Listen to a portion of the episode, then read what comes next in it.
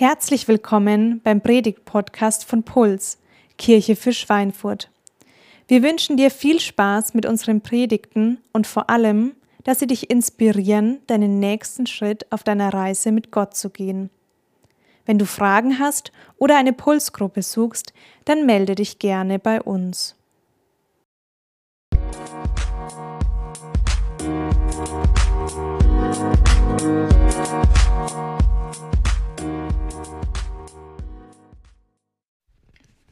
Lukas, du bist jetzt gleich dran mit Predigen.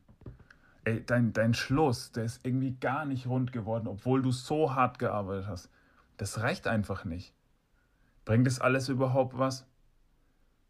Hört mir, hört mir eigentlich irgendjemand zu? Komm, jetzt kontrollier nochmal deinen Hosenstall, sonst wirkst du noch unseriöser. Haupt Lukas, du musst jetzt nach vorne. Warte, warte ich trinke noch schnell was, sonst, sonst kratzt meine Stimme wieder so. Der Videoclip ist vorbei. Du musst lächeln. Verkack's nicht. Komm, los jetzt. Ich bin echt neugierig.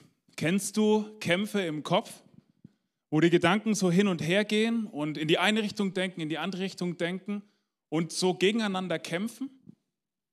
Ich glaube, wir alle kennen das. Ich glaube, wir alle kennen Kämpfe im Kopf. Dieser eine Moment, wo wir ganz ruhig sind und plötzlich kommt diese Unruhe und dieser Unfrieden rein im einen Moment sind da Gedanken, die ganz selbstbewusst sind, die eigentlich ganz zufrieden sind mit sich und der Welt. Und im nächsten Moment kommen da diese, kommen da diese nagenden Fragen der Unsicherheit und diese lähmende Beklemmung. Auf, in dem einen Moment ist da Glaube und Vertrauen und im nächsten Moment so eine, so eine zitternde Angst, die sich breit macht im Denken, die sich breit macht im Kopf und wir wissen gar nicht warum. In dem einen Moment können wir Gott vertrauen und vertrauen, dass er es gut mit uns meint und im nächsten Moment versuchen wir alles selber zu kontrollieren und das sind Gedanken, die Angst haben, weil sie nichts unter Kontrolle haben. Das sind Kämpfe im Kopf und wahrscheinlich ist es so, dass die meisten Kämpfe in unserem Leben im Kopf gewonnen oder verloren werden.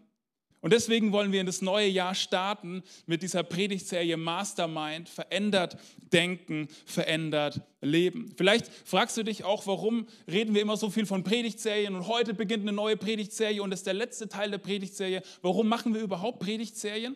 Ähm, das habe ich gedacht, den Start dieser neuen Predigtserie nutze ich einfach mal, um eine Minute was dazu zu sagen, warum wir als Kirche da so vorgehen. Erstens ist es strategisch. Wir können uns überlegen, welche Inhalte glauben wir sind für unsere Kirche wichtig, welche Inhalte wollen wir prägen und können uns da ein bisschen mehr Zeit nehmen, als wenn man immer alles in eine Predigt reinknören müsste. Die meisten Themen sind ein bisschen komplexer, deswegen wollen wir uns da ein bisschen mehr Zeit nehmen. Und wir können das so ein bisschen überlegen, was wollen wir in einem Jahresverlauf ähm, einfach als Kirche gemeinsam lernen und entdecken. Und zweitens ist es nachhaltig weil wir eben immer nicht nur irgendwie hier mal was schießen, hier mal was schießen, da und da mal einen Inhalt rüberbringen, sondern kontinuierlich an Inhalten dran sein können. Und auch, wir vertiefen das ja immer auch in unseren Pulsgruppen.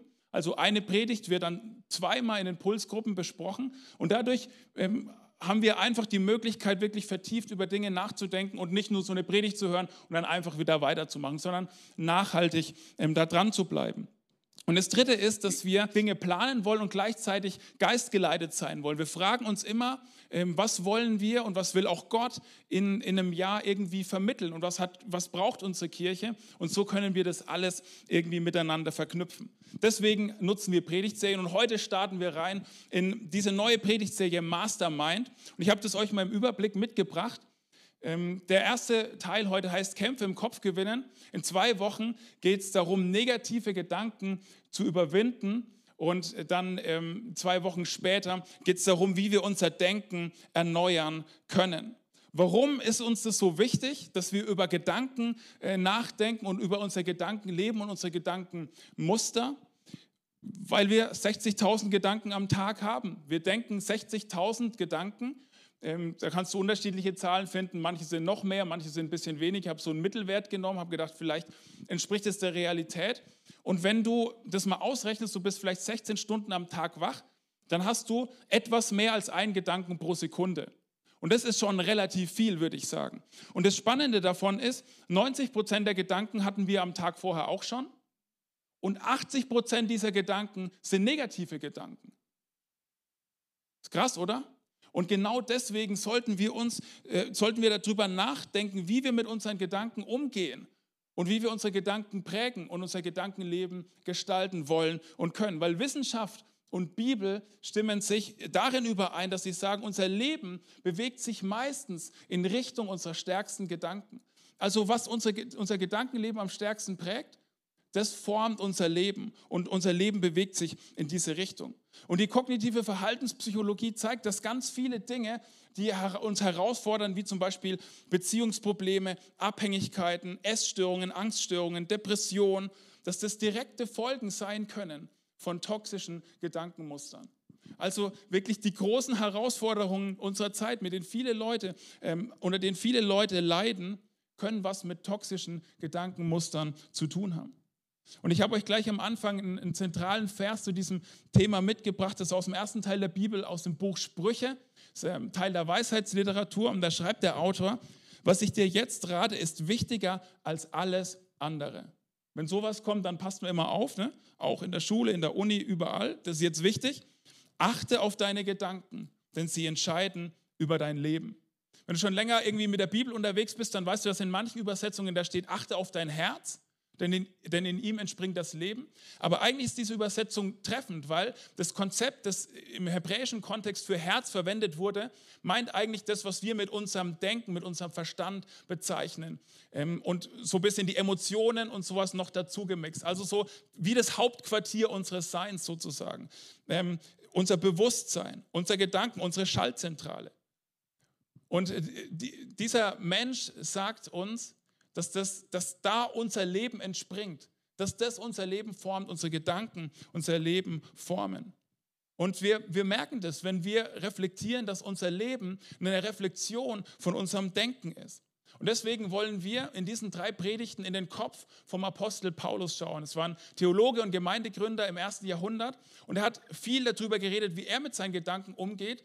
Und er ist auch echt ein Vorbild da drin, wie man in sehr herausfordernden Situationen klar im Kopf bleiben kann. Und deswegen werden wir so ein bisschen in seinen Kopf reinschauen und schauen, wie er mit Gedanken umgegangen ist. Aber ganz am Anfang möchte ich mit euch, um in das Thema gemeinsam reinzukommen, ein Gedankenaudit machen. Ich weiß nicht, ob du beruflich was mit Audit zu tun hast. Ich zum Glück nicht. Aber ähm, zum Beispiel mein Schwager, der Markus, hat öfters mal so Audit und das ist immer irgendwie, da muss alles kontrolliert werden. Ist vielleicht so ein bisschen wie Inventur, nur dass auf Qualität geachtet wird. Und ich möchte mal, dass du jetzt über deine Gedanken nachdenkst und dich mal, dir mal selber so Zahlen gibst. Dich, dich mal ratest auf einer Skala von 1 bis 10 und sag nicht so, ja, so ungefähr 3 bis 8, so, sondern leg dich mal fest und äh, überleg mal, wo bist du? Bist du eher sorgenvoll? Sind deine Gedanken von Sorgen geprägt? Was wird morgen? Okay, jetzt sitze ich gerade hier, aber was ist das nächste? Oder bist du eher entspannt? Dass deine Gedanken erfüllt sind von so einer Ruhe und so einem Frieden. Oder das zweite, sind deine Gedanken eher ähm, negativ? Dass du immer erstmal über das, das Negative denkst wenn du Leuten zum ersten Mal begegnest, wenn ein Essen auf dem Tisch steht, wenn du irgendwie durch die Stadt läufst, sind da die Gedanken als erstes negativ oder sind sie eher positiv? Oh, das Essen, das schaut aber super aus. Oh, die Person ist, schaut aber richtig freundlich aus. Sind die Gedanken eher erstmal negativ oder eher erstmal positiv? Und das dritte ist, sind deine Gedanken eher zeitlich, dass du immer über die Dinge, die jetzt und hier und auf dieser Erde eine Rolle spielen, okay, ist mein, mein, ist mein Hemd in Ordnung, okay, wie werde ich jetzt wirken, okay, wie kriegen wir das jetzt und äh, das jetzt hin? Oder bist du jemand, der äh, irgendwie auch von ewigen Gedanken geprägt ist, dass du so ein Bewusstsein dafür hast, dass dein Leben jetzt, hier und heute in diesem Moment nicht nur was Zeitliches ist, sondern was Überzeitliches. Und dass dein lebendiger Gott ist, der dich gebrauchen möchte und der dich prägen möchte und der für dich heute eine Berufung hat und dadurch einen Unterschied in deinem Umfeld machen möchte. Kannst du mal so einen Gedanken-Audit machen? Ähm, das geben wir dir auch nochmal so als Hausaufgabe einfach in die Woche mit, da immer mal wieder drüber nachzudenken. Und die Frage ist, wenn deine Gedanken die Richtung deines Lebens prägen, dann ist doch die entscheidende Frage, magst du die Richtung, in die deine Gedanken dich prägen? Magst du die Richtung, in die deine Gedanken dich prägen? Und wir fangen jetzt an, in zwei Bibeltexte einzutauchen, äh, wo Paulus über Gedanken schreibt. und wo Paulus auch eigene Strategien, wie er mit Gedanken umgeht, uns schon mal zeigt. Und der erste Text ist eher so grundlegend, ähm, der steht in Römer 12 und zwar die Verse 1 bis 2 möchte ich da mit euch lesen. Paulus sagte, ich habe euch vor Augen geführt, Geschwister, wie groß Gottes Erbarmen ist. Die einzige angemessene Antwort darauf ist die, dass ihr euch mit eurem ganzen Leben Gott zur Verfügung stellt. Paulus hat die ersten elf Kapitel von diesem Brief verwendet, um, wie es hier sagt, zu zeigen, wie groß Gottes Erbarmen ist. Und das kannst du gern mal lesen. Er nimmt sich wirklich viel Zeit. Er verwendet viele Worte, um zu zeigen, wie sehr Gott die Menschen liebt und was Gott für die Menschen getan hat, um diese lebendige Gottesbeziehung wiederherzustellen. Und weißt du, wenn du heute Morgen hier bist und du hast mit, mit Gott und Glaube gar nicht so viel zu tun, würdest nicht dich als bewussten Christ bezeichnen, dann möchte ich dir sagen, das ist der Grund, warum es Puls gibt, weil wir wollen, dass, dass Menschen dieses Erbarmen Gottes erleben können, dass du erleben kannst, wie unfassbar groß diese unverdiente Liebe Gottes zu dir ist und dass du die größte Freude darin finden kannst, mit diesem Gott und für diesen Gott zu leben. Und dann macht er im zweiten Vers deutlich, was das, was das Kernbusiness eigentlich des, des christlichen Lebens, der Jesus-Nachfolge ist. Er sagt, deshalb orientiert euch nicht am Verhalten und an den Gewohnheiten dieser Welt, sondern lasst euch von Gott durch Veränderung eurer Denkweise in neue Menschen verwandeln. Also was, was möchte Gott tun, er möchte, dass du und ich, dass wir überwältigt werden von der Liebe Gottes und dass wir dann unsere größte Freude darin finden, mit diesem Gott und für diesen Gott zu leben, ihm nachzufolgen, unser Leben ihm zur Verfügung zu stellen und dass er dann anfängt, unser Denken zu verändern und uns dadurch in neue Menschen zu verwandeln. Und das Wort, was hier für verwandeln steht, da steckt das Wort Metamorphose dahinter. Ähm, zum Beispiel, was die Raupe auf ihrem Weg zum Schmetterling ähm, durchmacht. Das ist so eine Metamorphose, es ist so eine Verwandlung. Und genau das möchte Gott mit dir und mir und mit uns machen, dass er uns verwandelt und aus so popeligen Raupen immer mehr zu so wunderschönen Schmetterlingen macht. Und übertragen, dass er uns immer mehr so macht, wie, wie Gott sich menschliches Leben gedacht hat. Immer mehr so macht, wie Jesus selber ist. Wie möchte er das machen? Durch Veränderung unseres Denkens und unserer Denkweise, wie Paulus es hier beschreibt. Und was ist das Ziel? Ein von Gott verändertes äh, ein von Gott veränderter Mensch zu werden, mehr so sein wie Jesus, mehr das Leben zu leben, wie Gott es sich eigentlich gedacht hat. Und weißt du, das ist auch die Abgrenzung dieser Predigtserie zu so positiven Denken-Sachen. So, ne? Mit dieser Predigtserie wollen wir nicht vermitteln, denk nur die richtigen Sachen und du wirst reich. Denk nur an die schönste Frau der Welt und du wirst sie finden. Denk nur, dass dir alles gelingt und die Erde liegt dir zu Füßen. Wir wissen, dass das nicht funktioniert, weil, weil wir das vielleicht auch schon ausprobiert haben sondern wir wollen mit dieser Predigtserie äh, uns reinprägen in göttliches Denken. Und nicht damit wir alle reich, schön werden und große Häuser haben, sondern damit wir mehr so werden, wie Jesus ist. Dass wir mehr so ein Leben leben, wie Gott es sich für uns gedacht hat. Und jetzt steigen wir ein in Paulus, in seinen Kopf, äh, schauen so ein bisschen rein, wie er mit Gedanken umgegangen ist. Und steigen ein in einen Brief, den er geschrieben hat an der frühe Kirche. Im zweiten Korintherbrief schreibt er das, 2. Korinther 10, 3 bis 5. Und dieser ganze zweite Korintherbrief, das musst du wissen, ist ein Brief, wo Paulus sich verteidigt. Er hat ziemlich heftige Anschuldigungen bekommen. Leute haben ihm Vorwürfe gemacht und also wirklich harte Sachen, obwohl er sich mega für sie eingesetzt hat. Und dann verteidigt er sich in diesem Brief gegen diese Angriffe. Und natürlich hat es was mit ihm gemacht. Und wir werden auch gleich merken, was es mit ihm gemacht hat. Vers 3 sagt er, ich bin zwar nur ein Mensch, aber ich kämpfe nicht nach Menschenart. Und wir denken uns, okay, Paulus, warum sprichst du vom Kämpfen? Was ist los mit dir? Was ist los mit ihm? Er hat Kämpfe im Kopf. Warum? Weil Leute ihm Anschuldigungen gemacht haben, weil Leute ihn hinterfragt haben, weil Leute sein ganzes Leben in, ja, irgendwie hinterfragt haben und in, in Frage gestellt haben. Und deswegen hat er Kämpfe im Kopf und ver verwendet auch diese Kampfsprache. Und wir mer werden merken, die geht irgendwie weiter. Und wenn wir unseren eigenen Kopf kennen und die eigenen Kämpfe kennen, dann wissen wir, dass die Sprache irgendwie angemessen ist. Vers 4. Meine Waffen in diesem Kampf sind nicht die eines schwachen Menschen, sondern die mächtigen Waffen Gottes. Mit ihnen zerstöre ich feindliche Festungen. Ich bringe falsche Gedankengebäude zum Einsturz und reiße den Hochmut nieder, der sich der wahren Gotteserkenntnis entgegenstellt. Jeden Gedanken, der sich gegen Gott auflehnt, nehme ich gefangen und unterstelle ihn dem Befehl von Christus. Wir merken schon, Paulus spricht hier wirklich von einem Kampf. In seinem Kopf scheint was vorzugehen, was wirklich wie ein Kampf ist. Aber er macht auch gleich deutlich, dass, weil er ein Nachfolger von Jesus ist, dass er nicht alleine kämpft, nicht wie ein Mensch kämpfen muss, sondern dass er Unterstützung hat. Wenn du ein Nachfolger von Jesus bist, hast du den Heiligen Geist als Unterstützung in diesem Kampf, der dir helfen kann. Und er spricht von feindlichen Festungen. Und das Wort, das da steht, das meint wirklich militärische Festungen. Also wo irgendwie eine Armee sich zurückziehen konnte, wo ein Machthaber sich zurückziehen konnte, mit meterdicken Mauern, die richtig schwer einzunehmen waren. was Paulus damit meint, sind gedankliche Lügengebäude, in denen Jesus nicht regieren darf, in denen irgendjemand anders Lügengebäude in unseren Gedanken aufbaut, in denen ähm, sich solche toxischen Gedankenmuster in unserem Denken etablieren können. Was können solche Gedankengebäude sein? Zum Beispiel Sorgen. Vielleicht hast du so ein Gedankengebäude der Sorgen in deinem Kopf. Klappt es? Wird es gut gehen? Was passiert, wenn? Oder so eine Gedankenfestung des Minderwerts. Ich bin nicht gut genug. Ich kann das eh nicht schaffen. Ich bin überhaupt nicht liebenswert. Vielleicht hast du auch ein Gedankengebäude des Hochmuts in deinem Kopf. Mir kann das sowieso nicht passieren. Das habe ich unter Kontrolle. Vielleicht ist es ein Gedankengebäude der Überwältigung. Mir ist alles zu viel. Boah, ist so viel gerade. Ich werde das nicht schaffen.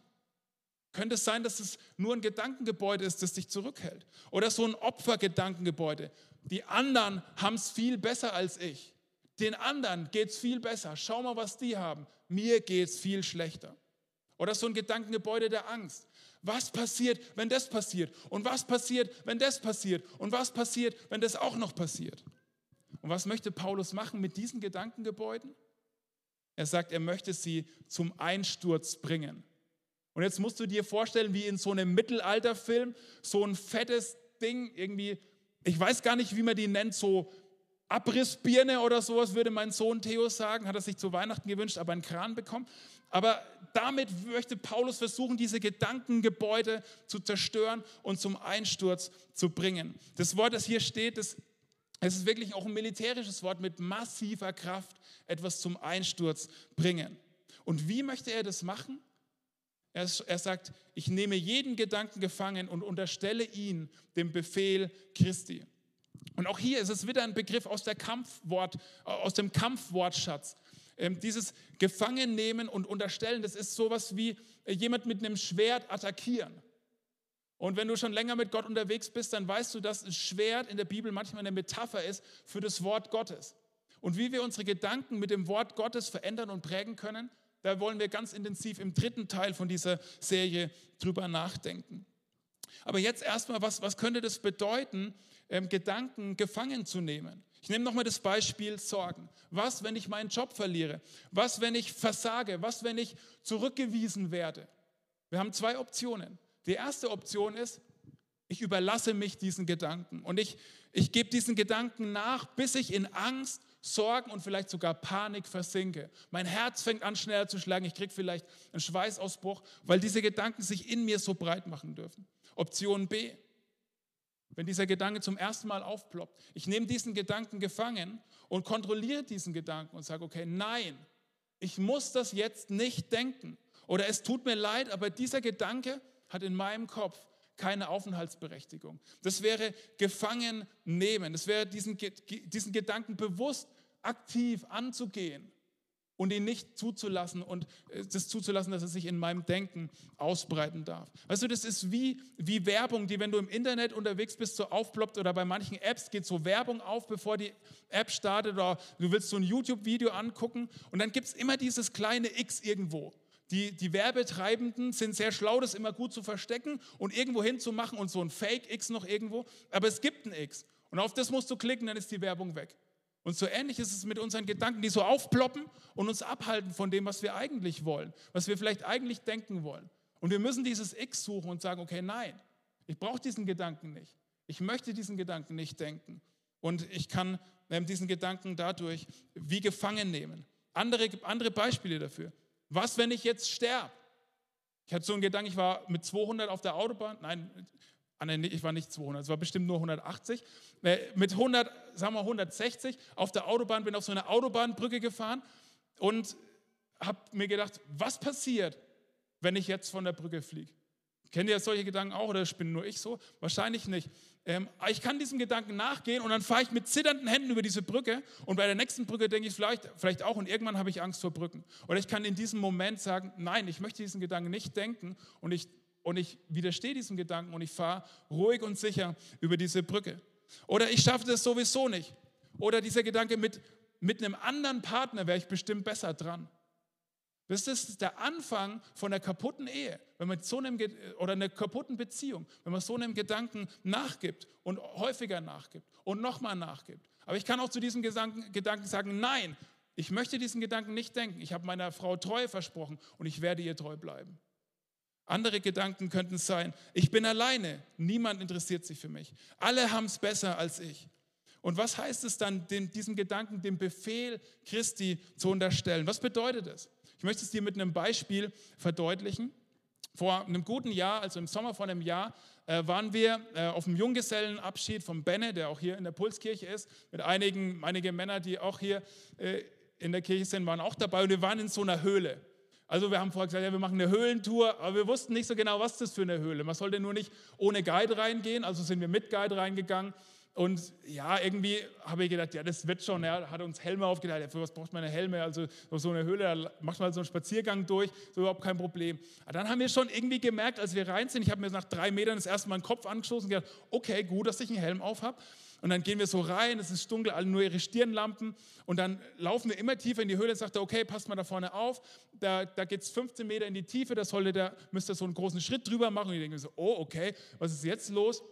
Und dann ist, sind wir an so einem Loch und da sagt er, okay, jetzt gehen mal ein paar von euch da rein. Okay, wir gehen weiter, müssen nicht alle durch. Und dann laufen wir immer weiter in diese Höhle rein und plötzlich stehen wir vor so einem Loch. Also in meiner Erinnerung ist es so groß, ich übertreibe auch nicht, aber vielleicht war es so groß.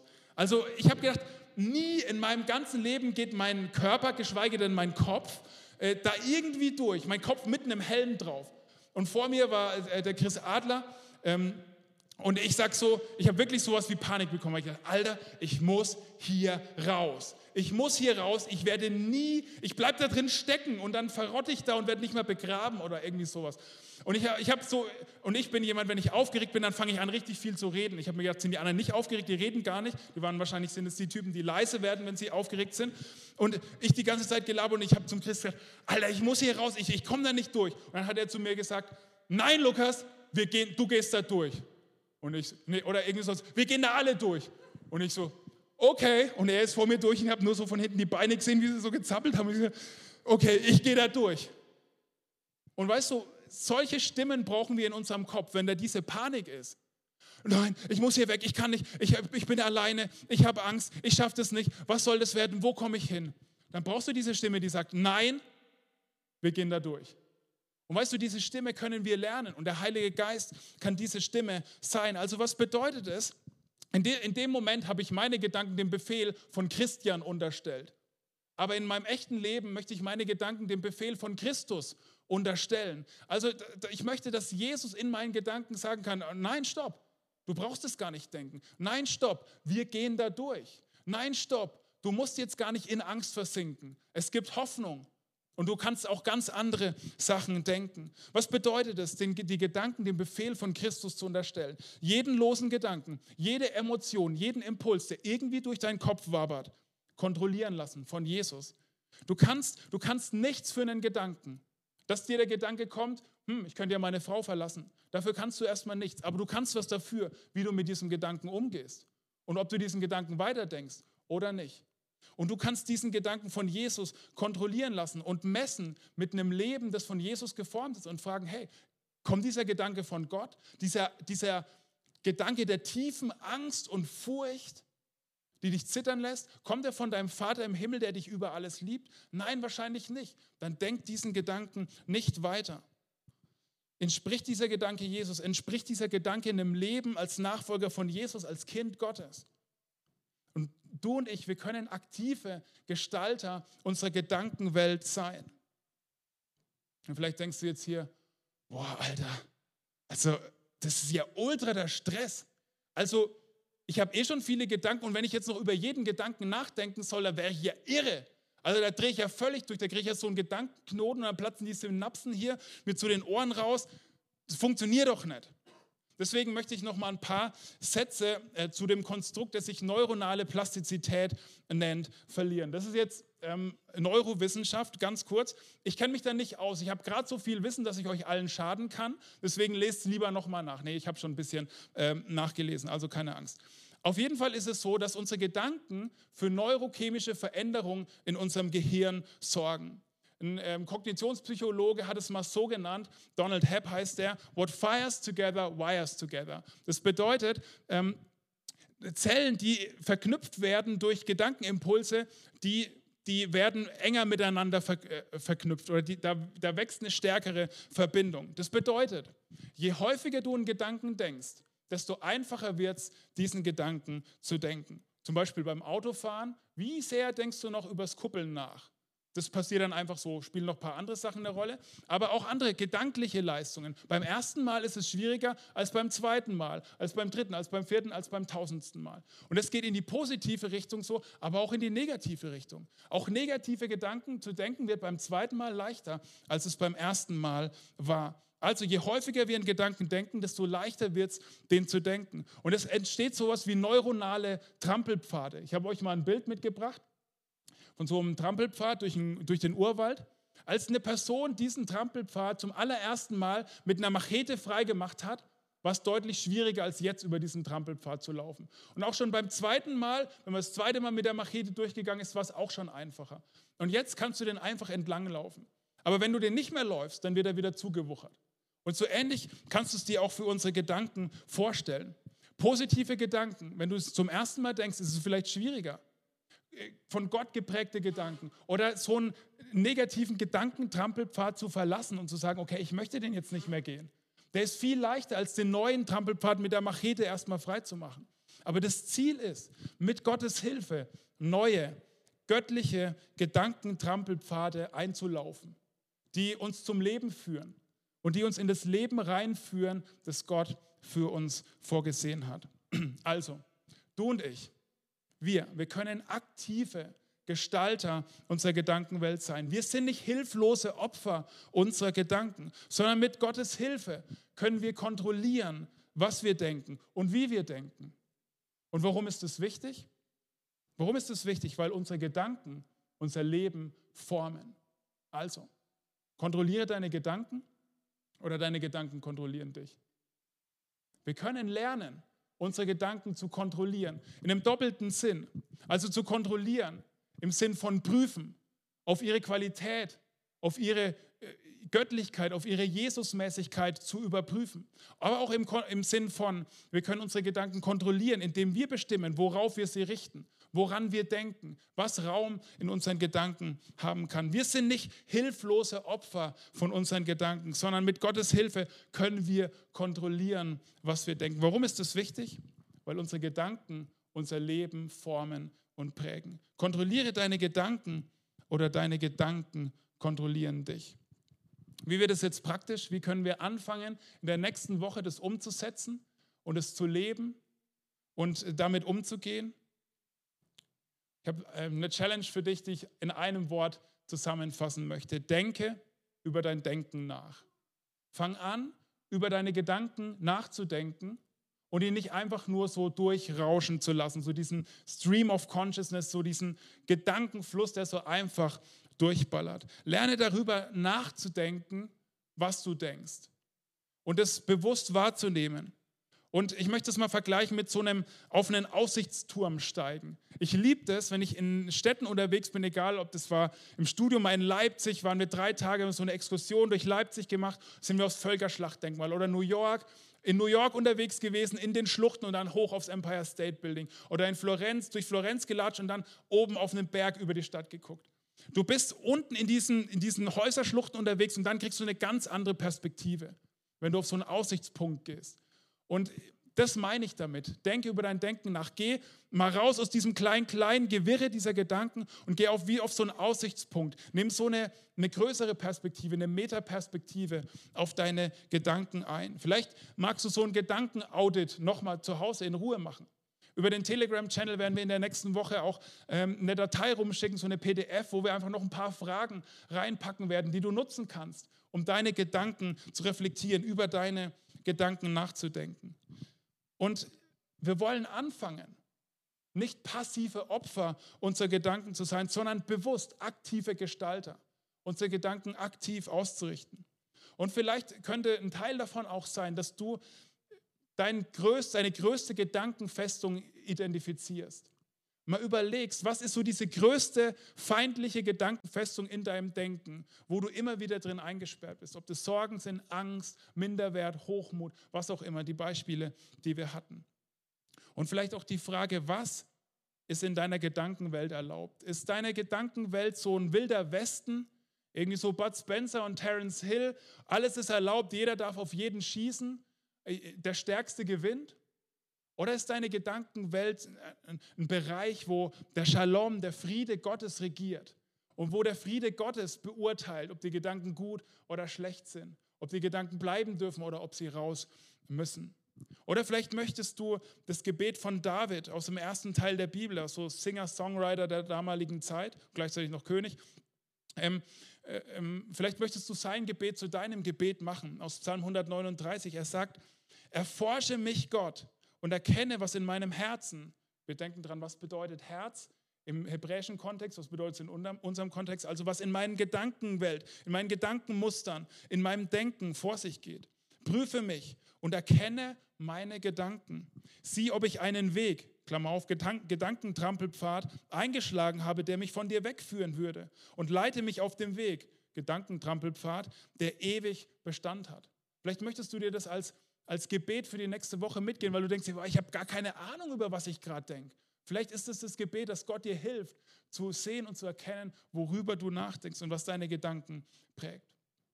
Wie auch immer. Ich möchte dir Mut machen, dass du das mitnimmst und dass du einen nächsten Schritt gehst und dass du überlegst, wie kann ich anfangen, ein aktiver Gestalter meiner Gedanken zu werden und rauszukommen aus dieser Opferrolle und bewusst Gedanken zu gestalten. Wir können das alle lernen und wir müssen das alle lernen, weil unsere Gedanken unser Leben formen. Vor einiger Zeit war ich mit Lotte abends im Bett gelesen, gelegen, es war vielleicht so vor zwei, drei Wochen. Und dann war Lotte irgendwie so ein bisschen traurig. Ich habe sie auch gefragt, ob ich es erzählen darf. Ähm, und dann habe ich gefragt, was ist los? Ich kann nicht schlafen. Lotte, warum kannst du nicht schlafen? Ich muss die ganze Zeit an so was Böses denken, an so einen Dieb denken. Dann habe ich zu Lotte gesagt, das kann ich verstehen, dass du da nicht einschlafen kannst. Weißt du, was du machen kannst? Du kannst zu diesem Gedanken sagen, nein, ich möchte dich nicht denken. du kannst an was anderes denken. Du kannst zum Beispiel an Jesus denken oder an unseren Urlaub denken oder an was anderes Schönes denken. Dann sagt die Lotte zu mir, Papa, mein Körper ist nicht so gemacht, dass ich das kann. Ich bin da anders gemacht, habe ich gesagt. Lotte, weißt du, warum du das nicht kannst? Weil du das üben musst. Und dann habe ich zu ihr gesagt, weißt du, Lotte, wir müssen das alle üben. Und da predige ich auch demnächst drüber. Dann hat die Lotte gesagt, die Predigt möchte ich hören. Das ist jetzt in der Kinderkirche. Aber ich glaube wirklich, das, was ich versuche, Lotte da beizubringen, das müssen wir immer wieder lernen. Das müssen wir trainieren. Und dann gibt es Aufs und Abs. Und dann gibt es Tage, da dürfen sich die Gedanken ausbreiten und an anderen Tagen, mit Hilfe des Heiligen Geistes, sind wir auf neuen, guten, starken Gedankentrampelpfaden unterwegs. Und ich möchte schließen mit einem Bibeltext aus dem Buch Klagelieder. Ich weiß nicht, ob du wusstest, dass es im ersten Teil der, Buch, äh, im ersten Teil der Bibel ein Buch gibt, das Klagelieder heißt. Ich liebe diesen rauen Realismus der Bibel, weil in diesen Versen wird genau dieser Prozess des aktiven Steuerns der Gedanken deutlich. Der Autor oder der Liedschreiber, ähm, der Songwriter ähm, schreibt es folgendermaßen. An all dieses rastlose Elend zu denken, ist Gift für mich und macht mich bitter. Kennst du das?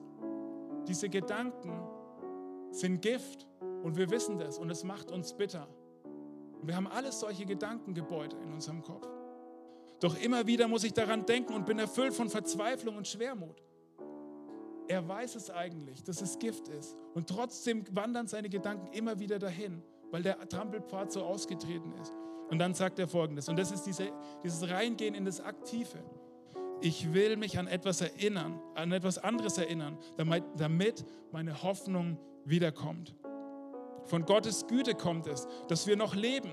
Sein Erbarmen ist noch nicht zu Ende. Seine Liebe ist jeden Morgen neu und seine Treue unfassbar groß. Was ist das Gift, an das du immer wieder denken musst? Was sind die Gedanken, die dich bitter machen und voller Schwermut machen? Und wie und woran willst du dich in solchen Momenten erinnern und in eine aktive Rolle reingehen? Ich möchte jetzt noch beten. Ich werde in diesem Gebet eine Pause machen und das ist der Moment, wo du vielleicht zum ersten Mal oder wieder ganz neu zu Jesus sagen kannst, zu Gott sagen kannst, erforsche meine Gedanken und zeig mir, wo diese Gedankentrampelpfade sind, die mich wegführen von dir. Vater im Himmel, ich möchte dir so danken für diesen Bibeltext, für diese Bibeltexte, die wir gelesen haben. Ich möchte dir danken, dass das so inspirierend ist und dass wir schon allein daran merken, dass dein Wort lebendig und stark ist, weil es uns so überführt. Und du siehst jeden hier im Raum und du siehst unsere Gedankenfestungen. Und ich möchte beten, dass du jetzt in der Stille uns zeigst, was unser nächster Schritt sein könnte.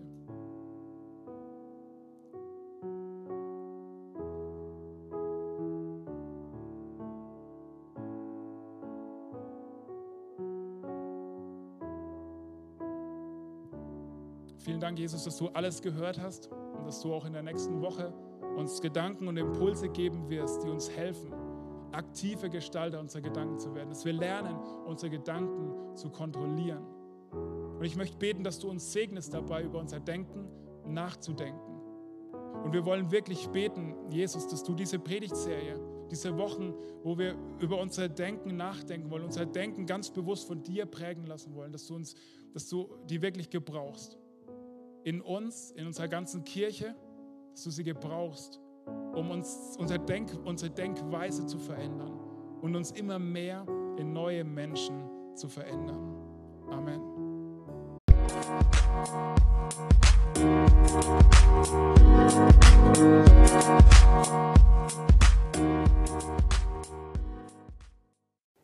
Wir hoffen, dass dir diese Predigt gefallen und geholfen hat.